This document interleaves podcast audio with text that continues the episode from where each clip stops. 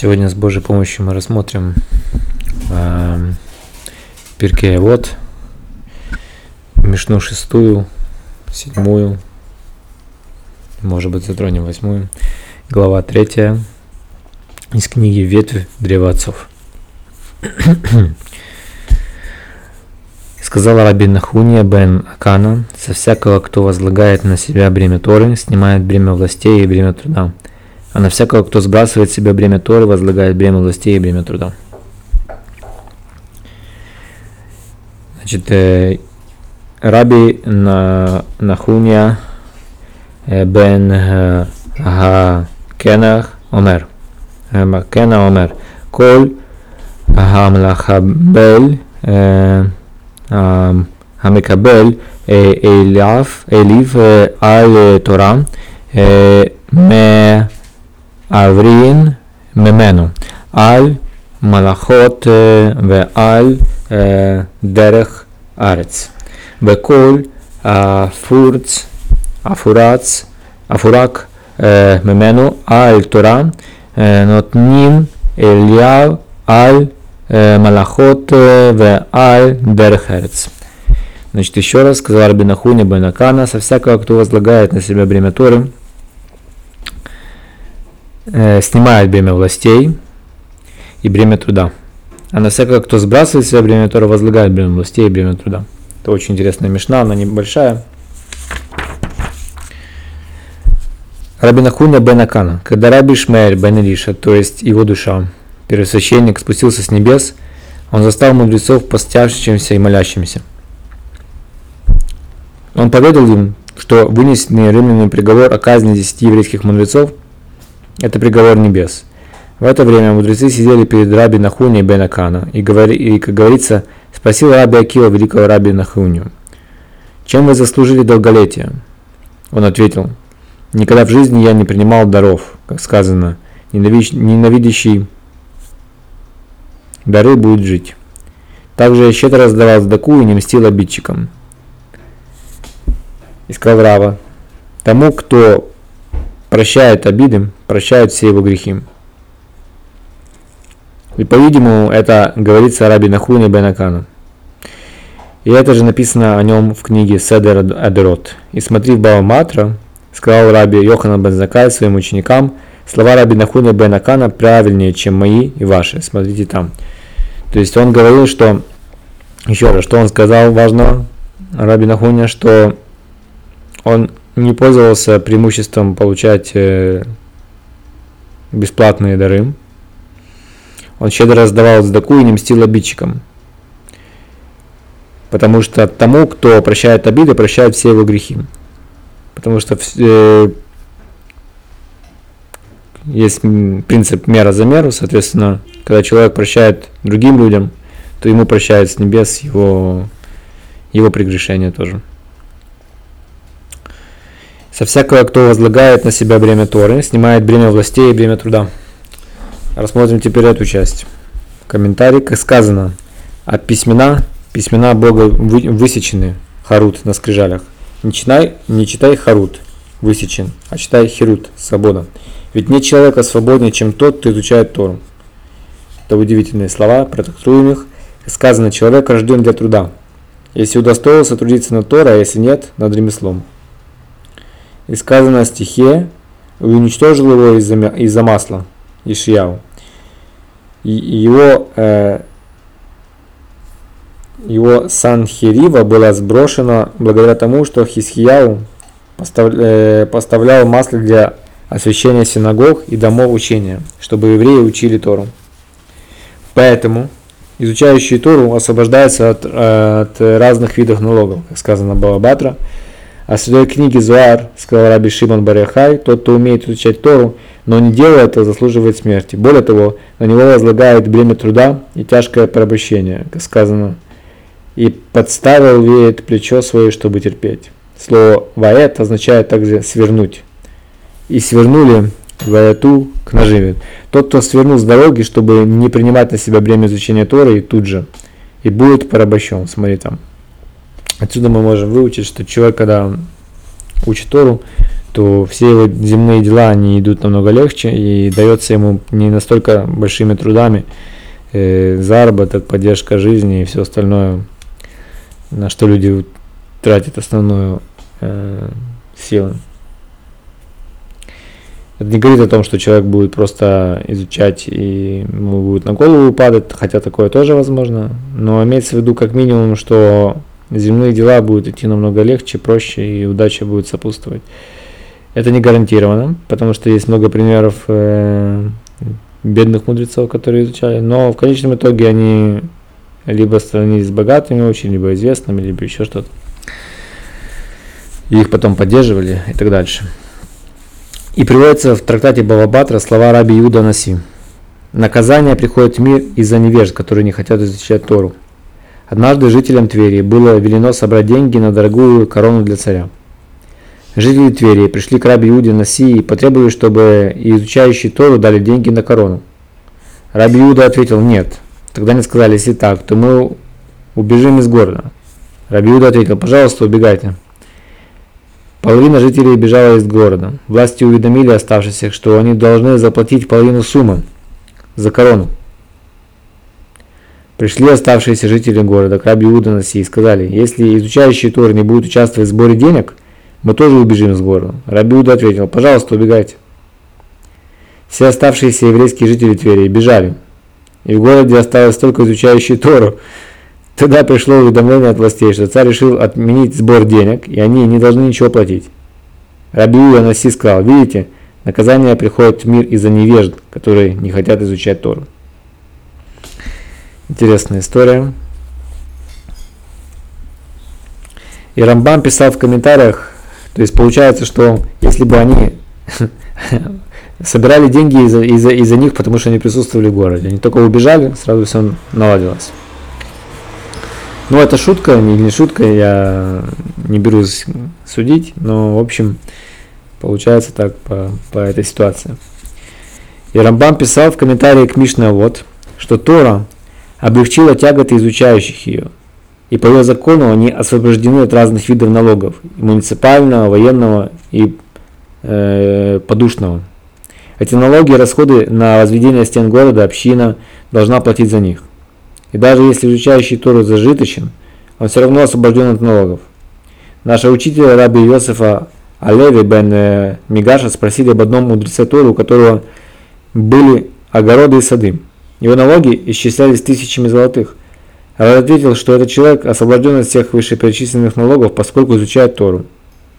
Это такой же закон Торы, как тот, который освобождает коинов от уплаты половины шекеля на расходы храма. Окей, в Мидраш Танхума рассказывается об одном коине, который проверял кожные поражения Негием и был знатоком их видов и названий. Его доход уменьшился, и он собрался отправляться за границу в поисках заработка. Сначала он обратился к жене, поскольку люди привыкли приходить ко мне с, кожным, с кожными поражениями. Давай я научу тебя их, их распознавать, чтобы ты могла этим заниматься в мое отсутствие. Если увидишь, что волос человека иссох, знай, что он поражен. Ведь каждому волоску Всевышний создал свой источник питания. Жена сказала ему, если каждому волоску Всевышний создал свой источник пропитания, то уж тем более он даст пропитание тебе, ведь ты был создан по его образу и подобию, не изучая Тору, и должен кормить своих детей. Тот Коин передумал и не стал покидать землю Израиля. Хорошая история. Мудрая жена. Окей. То есть мы видим, какой мы вывод из этого все делаем, что человек, который изучает Тору, все ему дела даются проще, легче, с небес ему помогает и так дальше. Во всяком случае, это видно и не только из историй древних, но и современности тоже. Снимает бремя властей. Значит, что это означает? Во время Первой мировой войны ученики Ешивы пришли к великому Хефецхайму, чтобы узнать, что с ним будет, удастся ли им получить освобождение от армии. Хефецхайм ответил, дети мои, Помните сказанное мудрецом в Мишне вот. Со всякого, кто возлагает на себя бремя Торы, снимает бремя властей. Вы можете возразить, в таком случае все учащиеся Ишив должны быть освобождены от армии. Почему же мы видим, что некоторые из них забирают, пусть даже временно? Ответ таков. С небес с человеком поступают по принципу мера за меру. Все зависит от того, насколько твердо он принимает на себя бремя Торы. С того, кто уверен в своем выборе, твердо следует ему и усердно учиться, полностью снимает бремя властей. Но если человек не очень усердствует и не тверд в своем решении учить Тору и принять ее бременно у него, э, и принятие ее бремени у него слабо, то и бремя властей снимают с него не полностью. И на какое-то время его все же посылают на армейскую службу. Твердость снятия бремени властей зависит от твердости принятия бремени Тора. Если человек полностью и твердо принимает на себя бремя Тора, то освобождение от армии будет полным. Комментарий на следующую часть. А на всякого, кто сбрасывает себя бремя Торы, возлагает бремя властей и бремя труда. И так сказано в Иерусалимском Талмуде в Рошашанам о стихе «И воинство будет послано на жертву Тамид, за преступление будет правда сброшена на землю». Даниэль. Войско – это ангелы народов мира. Как сказано, повелит Бог небесному воинству на небесах. А Тамид – это еврейский народ, который должен постоянно Тамид, днем и ночью заниматься Торой. За преступление по отношению к Торе будет правда сброшена на землю. Правда – это Тора, как сказано, купи правду и не продавай мудрость, наставление и знание. Когда евреи бросают слова Торы на землю, власти строят против них козни и преуспевают. И сказано, оставил Израиль добро, будет преследовать его враг. Ошея. Добро это Тора. Как сказано, ведь учение добро, дал я вам Тору мою, не оставляйте. И так сказал Раби Шимон Барьяхай, если видишь, что селения в Израиле разрушены, знай, это из-за того, что не содержали изучающих Тору и Мишну. Как сказано, за что пропала земля? И сказал Бог, за то, что оставили мою Тору, Иерусалимский Талмуд. И приводится в Тартате Брахот слова Раби Шимона. Когда евреи выполняют э, волю Творца, их работа выполняется другими. Как сказано, и встанет чужие, и будет пасти ваш скот. То есть, когда евреи выполняют, э, когда выполняют волю Творца, их работа выполняется другими людьми. А когда евреи не выполняют волю Творца, когда они не полностью праведны, э, комментарий Тософота, им самим приходится выполнять свою работу, как сказано, и соберешь урожай свой. Более того, им приходится также выполнять работу других, как сказано, и будешь служить своим врагам. Это было Мишна 6. Еще раз кратко пройдемся по главным принципам этой Мишны.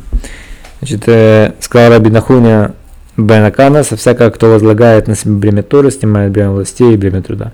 А на всякого, кто сбрасывает себе бремя Торы, возлагает бремя властей и бремя труда. То есть из этой мишны мы видим разные примеры того, как человек, если он учится э, Торе, соблюдает, идет, э, возвышается, тогда ему э, различные, скажем так, в кавычках, сложности этого мира, они даются проще. Тот, кто, ну, имеется в виду там бремя властей, там налоги, там заработок и все остальное.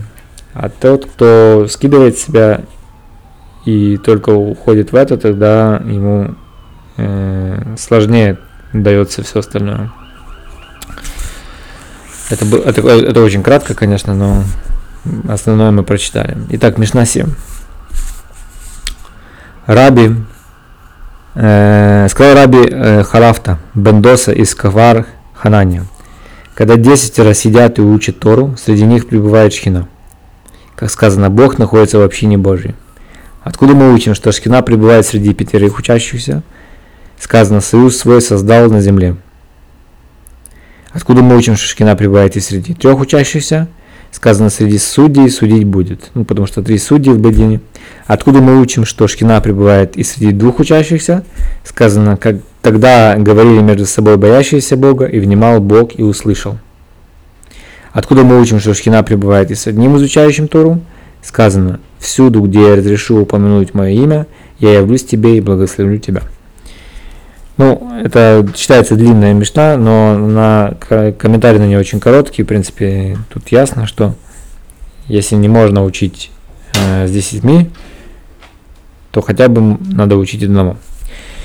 Иврит. Раби Хали, Халифат Халафта бен э, Йоса бен Доса э, Иш э, Кфар אה, חרניה אומר, עשרה, עשרה אה, אה, שישבין ועסקים בתורה, שכינה,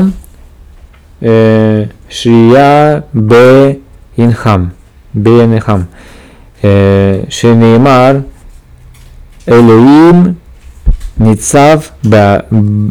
ב Бецедат аль.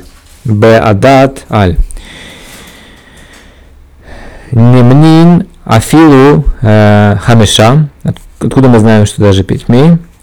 Э, Шенеймар в Агадату аль арец э, изда. Исда. В э, Менин афилу э, шлоша, откуда мы знаем, что даже три, э, э, шенеймар, что, как сказано, э, цитаты из э, Торы, э, Бакаров э, Элеим э, Ишпат. В Минаин Афилу э, Шаним Э, Шенеймар, откуда мы знаем, что только э, двое. Оз, аз ди, дивро, ярей, и, аиш, аль, рау, в, икшав, в икшав, адонай, в, ишма, в, э, вегу. В Минаин Афилу Эхат, откуда мы знаем, что даже один. Шинимар Беколь э, Маком Ашер Аскир это э, Шмей Авуа Илиях В Баркутеха. Откуда мы учим, что Шхина пребывает и с одним изучающим Тору? Э, Сказано, всюду, где я разрешу упомянуть мое имя, я, являюсь, я явлюсь тебе и благословлю тебя. И вот что написано в Святой книге Зуар, сказал Раби Лизар, как приятно Тора Всевышнему. Всюду, где слышны ее слова, Всевышний и все его воинство слушают, как их произносят. И он, благословенный, приходит в жизнь, жить в доме этого человека. Как сказано, всюду, где я разрешу упомянуть мое имя, я явлюсь тебе и благословлю тебя. Имеется в виду, что слова Торы – это имена Творца. И не только это, но все враги падают перед ним и так далее. Смотри там. И так приводится в Тартате Брахот, сказал Раби Шимон, враги падут перед каждым, кто устанавливает себе постоянное место для изучения Тора. Как сказано, и установлю я место для моего народа, Израиля, и поселю его там, и буду жить в покое, и не будет больше метаться, и не будут больше нечестивцы мучить его, как раньше. Это очень короткая мешна, но, но важная. Значит, отсюда мы можем сделать вывод, что 10 это хорошо, 5 это тоже хорошо, 3 это тоже, и 2 и даже 1 это тоже хорошо. Главное это учиться, вне зависимости от обстоятельств, ну, э, и тогда Ашкина будет пребывать с таким человеком. Окей, Мишна 8, глава 3. Сказал раб Лизар из э, Бартоты, дай ему из принадлежащего ему, ведь ты и все твое принадлежите ему. И еще сказал от имени царя Давида, ведь все от тебя и из твоей руки дали мы тебе. Раби Элезер Иш э, Бартута Бартота Омер Тен Ло э, Мишело Шеата Вешельха Шело Векан בדוד, בדוד הוא אומר כי ממך, אה, סליחה, וכאן בדוד הוא אומר כי ממך הכל ומידיך נתנו לך. Сказал Рабелизар из Бартоты, дай ему из принадлежащего ему, ведь ты и все твое принадлежит ему. И еще сказал от имени царя Давида, ведь все от тебя, из твоей руки дали мы тебе. Очень, очень, кратко тут видно, что это мечта о том, что все от Всевышнего, и что нужно э, понимать это во всех своих делах. Но просмотрим более подробные комментарии. Значит, сказал Раби Лизар из Бартоты, дай ему из принадлежащего ему. Рашбат писал в книге Маганавод, как замечательные слова, выходящие из уст тех, кто сам их выполняет. Как замечательные слова, выходящие из уст тех, кто сам их выполняет. Окей, это из э, трактата Евамот. Ведь этот мудрец упоминается в Перкей де Хасидей. Сборщики Здаки убегали от него, потому что он отдавал им все деньги, которые у него были в тот момент. Рассказывали, что однажды он отправился покупать необходимое для свадьбы дочери. Сборщики Здаки увидели его и спрятались. Он стал искать их, побежал за ними и стал просить, прошу вас, скажите, э, для какой цели вы сейчас собираете деньги? Они ответили на женитьбу сирот. Раби Лазар сказал им, Элазар, Раби Лазар сказал им, их свадьба важнее свадьбы моей дочери. Взял все, что у него было, и отдал все им, оставив в кармане один динар. На него он купил домой пшеницу и положил в сарай. Его жена сказала дочери, пойди посмотри, что принес твой отец. Дочь ответила, все, что отец принес, он положил в сарай. Она хотела открыть дверь сарая и обнаружила, что он полон пшеницы, так, так что налитые колосья высыпаются из-под двери. Дочь пошла к отцу и сказала, иди и посмотри, что сделал для тебя Всевышний из любви к тебе. Отец ответил ей, клянусь, эта пшеница принадлежит Всевышнему, и тебе полагается из нее такая же доля, как и беднякам Израиля. Интересная история. То есть он положил, купил домой пшеницу и положил в сарай. Ну, то есть э, там было чуть-чуть пшеницы, стало больше, по сути. Дал ему из принадлежащего ему. Это а, Раби Лизари, это кто, это, а, это автор этого, этой мишны что, насколько он был благочестивый. То есть это не просто он писал какие-то слова, он исполнял то, что он говорил. На этом примере видно. Ну и все, все Мишнайот, которые написаны в Талмуде, они, все, кто это писал, они уже это исполняли, иначе бы они это не, не, не писали не говорили бы. Да ему из принадлежащего ему. Псиктом. Приводит слова Раби Танхума. Сказано – почти Бога и своего богатства. Мишлей. Это э, урывок из Мишлей. Почти Бога и своего богатства. Сказал Всевышний, я не прошу, чтобы ты почтил меня твоими деньгами, а прошу, чтобы почтил моими. Видите, как интересно получается, что сказал Всевышний, я не прошу, чтобы ты почтил меня твоими деньгами. Я прошу тебя, чтобы ты почтил моими. Почти Всевышнего из того, что Он дал тебе. Потому что все от Всевышнего, из этой Мишны видно. И так сказано, кто дал мне первым деньги, чтобы я должен был ему заплатить? Иов. Кто обрезал сына раньше, чем я дал ему его? Кто установил мезузу и построил ограждение на крыше до того, как я дал ему дом? Кто отделил первенцев скота и выделил шерсть первой стрижки до того, как получил от меня скот? Кто возносил мне хвалу до того, как я сделал ему чудеса? Я попросил тебя принести жертву, но не думай, что я прошу из твоего, ведь сказано, бык, овца или коза, когда родятся, когда я тебе их дам, принеси их мне. Отдели десятину от своего урожая поля твоего. Когда я дам тебе урожай в поле из года в год, что означает от всего, даже от денег, которые я тебе дам, отдели десятину.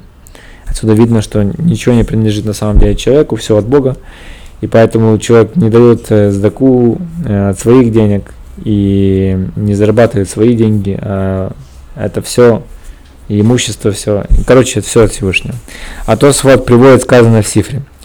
От всего урожая поля твоего. Здесь говорится о, деся, э, о десятине с урожая. Откуда известно, что следует отделить десятину также от прибыли за торговлю и от других доходов? Сказано от всего.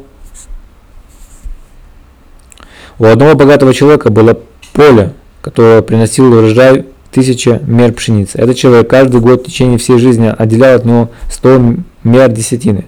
Когда он был при смерти, он позвал себе сына и сказал ему, «Сын мой, знай, что это поле, которое оставляю тебе в наследство, приносит каждый год урожай в тысяча мер. Тщательно следи за тем, чтобы каждый год отделять 100 мер десятины, как это делал я».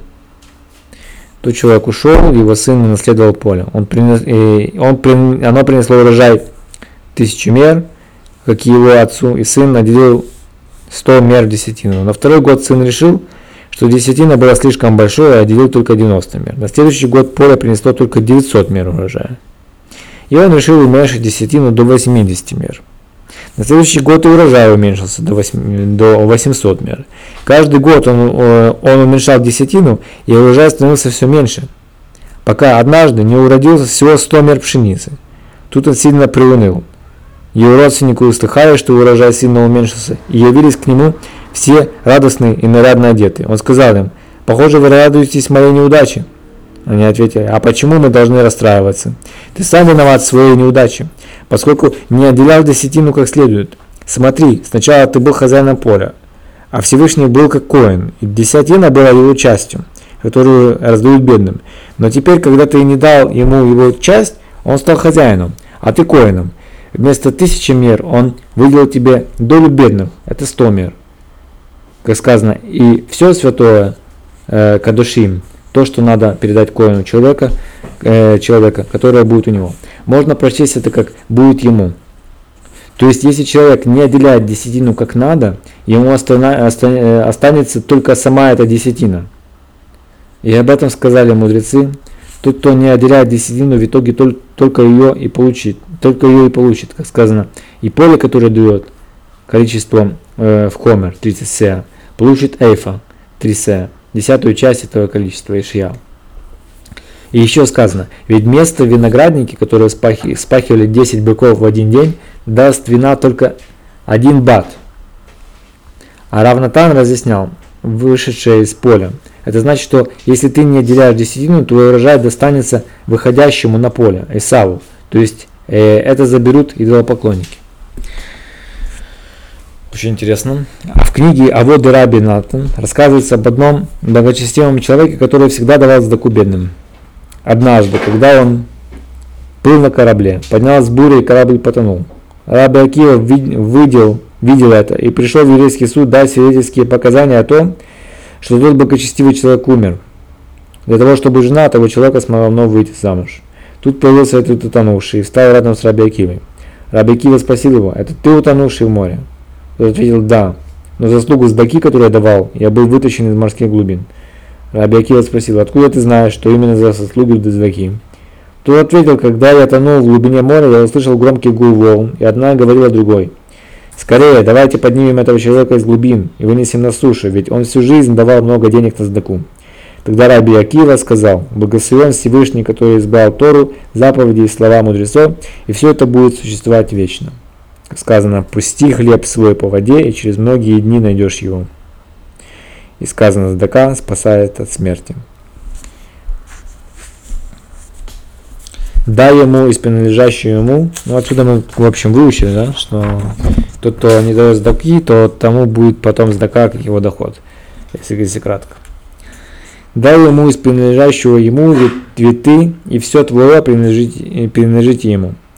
Вот что говорится в Баобатра, трактате Талмуда. Сказал Раби Лизар от имени Раби Йоси, задака и добрые дела, которые сыны Израиля делают в этом мире, создают великий мир и великие защитников между ними и их отцом на небесах. Сказано, ведь забрал я мир свой у этого народа. Сказал Бог добро и милосердие. Раша разъяснял, что означает мир. Добро и милосердие, которое делает сыны Израиля, и Бог забрал свой мир. Однажды, когда наш учитель Аризаль сидел со своими учениками, изучал тайны Торы, он вдруг прервал учебу и сказал, «Благословен творящий истинный суд».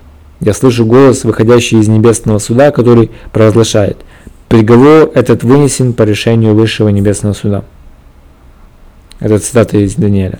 «Прибудет, прибудет несметное количество саранчи и осядет вокруг цфата, и они уничтожат все растения на земле и все плоды деревьев и весь урожай, не останется пропитания людям, живущим там, потому что не обратили внимания на бедняка мудреца и праведника Рава, Якова, Альтерца, которого нечего есть. И он как будто в претензии на Всевышнего, из-за того, что у него ничего не осталось, и никто не заботится о нем и не проявляет милосердия. А Всевышний не может молчать, глядя на мучение этого бедняка. И гневается на жителей Цфата за то, что они не обращают на него внимания и не помогают ему. Поэтому закончила Резаль, давайте, братья мои, соберем деньги, кто сколько может дать, и один из учащихся Ешивы купит продукты, хлеб и еще что-нибудь, чтобы голодный смог поесть. Оставшиеся деньги отдадим самому бедняку, пусть купит на них все, что пожелает. Один из учеников Резали, Раби Ицхак Коэн, взял собранные деньги, поспешил купить продукты и побежал в дом Рава Якова. Он нашел его лежащим на полу и оплакивающим свою горькую долю. Ученый бедняк зарабатывал тем, что черпал воду, набирал ее в глиняные кувшины и разносил людям. Но в то утро кувшины выпали у него из рук и разбились, оставив его без пропитания. Когда Раби Ицхак Коэн услышал его плач, он подошел, помог ему встать, усадил на стол, накормил, напоил и оставил ему денег, чтобы купить новые кувшины и зарабатывать себе на хлеб, как и раньше. Затем он сказал, уважаемый мудрец, помолитесь Всевышнему, чтобы он пожалел жителей Цфата и отменил суровый приговор, вынесенный им. Ведь из-за вас было решено, что на Цфат налетит саранча и никому не оставить пропитания. И прошу вас в дальнейшем остерегаться роптать на Всевышнего. Тот мудрец поблагодарил Раби Ицхака и принял на себя обязательство больше не делать подобного. Он молился Всевышнего со слезами, просил, чтобы он простил его и не гневался больше на жителей Цфата, и отменил все тяжкие приговоры, которые вынес. Затем Раби Ицкак, Коин вернулся в Ешиву и рассказал там обо всем, что произошло. Тогда Резай сказал ученикам, знайте, что благодаря добру, которую мы сделали этому бедняку, приговор, приговор был отменен. Благодарите Всевышнего за его величайшее добро и милосердие. Затем все вернулись к учебе. Прошел час, и вдруг на окрестностях Свата налетело огромное полчище саранчи и покрыло все пространство так, что стало темно. Все ученики перепугались, но Аризай сказал им, не бойтесь, ведь приговор уже отменен, просто саранча еще не получила указания не приближаться сюда. И действительно, вскоре Всевышний послал сильный западный ветер, и он унес саранчу в море, где она утонула. И не осталось саранчи нигде в окрестностях Свата. Так Всевышний спас свой народ и свою землю в заслугу добра, который сделали бедняку. С того дня жители Цфата внимательно заботились о его нуждах. Рав и Гаон Раби Шлома э, Шломил рассказывал, что был свидетелем этого происшествия и лично знал того бедняка, который был праведным, благочестивым и очень сведущим в Торе человеком. Затем его назначили главой еврейского суда в Триполи, и с ним было сказано, тот, кто следует Торе в бедности, он э, удостоится следовать ей и в богатстве. Это было конец э, половины Мишны 8 главы 3. С Божьей помощью скоро продолжим.